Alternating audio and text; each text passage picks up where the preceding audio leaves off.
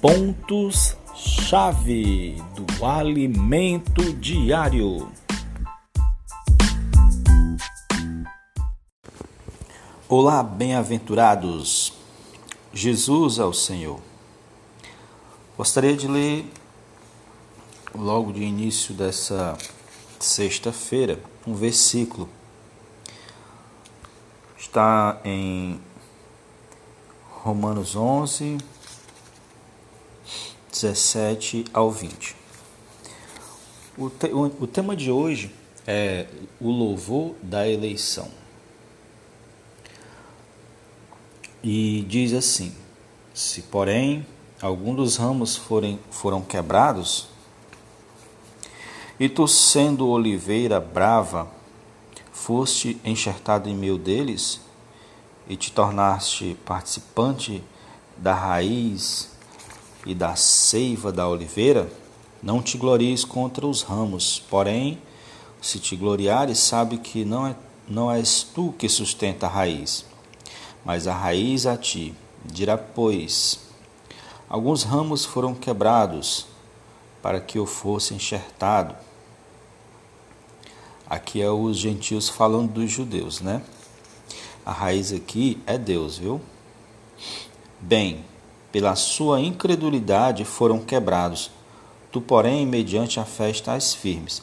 Não te ensorbebeça, mas teme.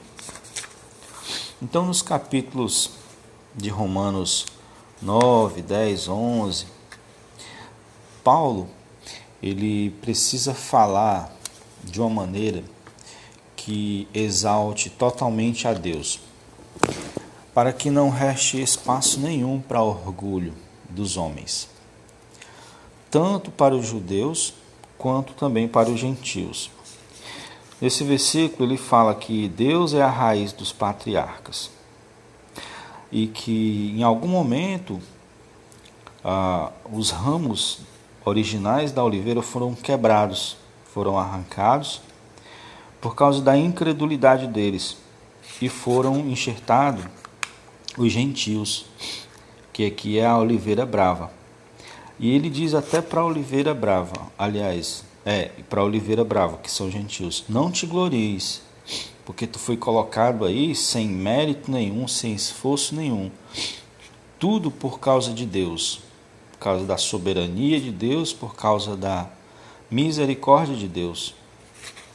Então ele coloca tanto os judeus como os gentios no seu devido lugar. Mas aí ele acrescenta, dizendo que os judeus vão ter sua chance novamente.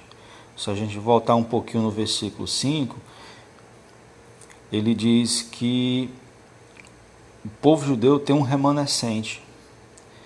Tem um, um ainda resta alguns judeus que vão ser é, vão participar da eleição.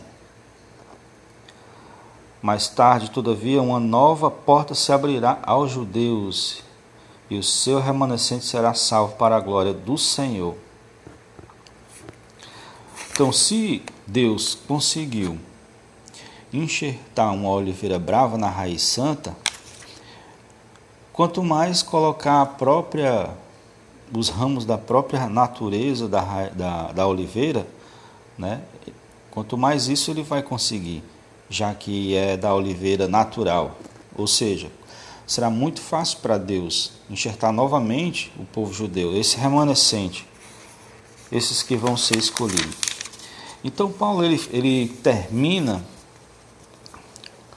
é, falando alguns, algumas palavras que coloca Deus no seu assim que deixa que mostra quão maravilhado ele está diante de, de tais coisas.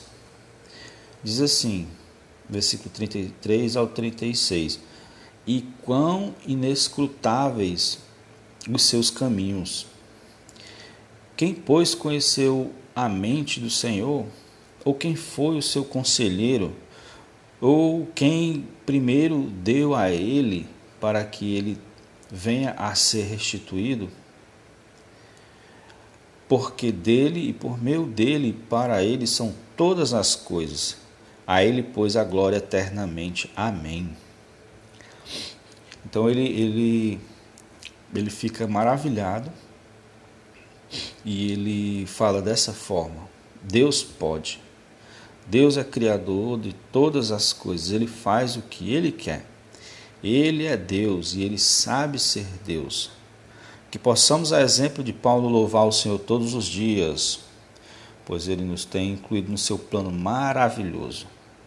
Nós temos o hoje e, se Deus quiser, temos o amanhã para confirmar a nossa eleição. Então, Jesus é o Senhor. Vamos dar glórias a Ele, porque a Ele pertence todas as coisas, inclusive a nossa vida. Jesus é o Senhor e até o próximo episódio.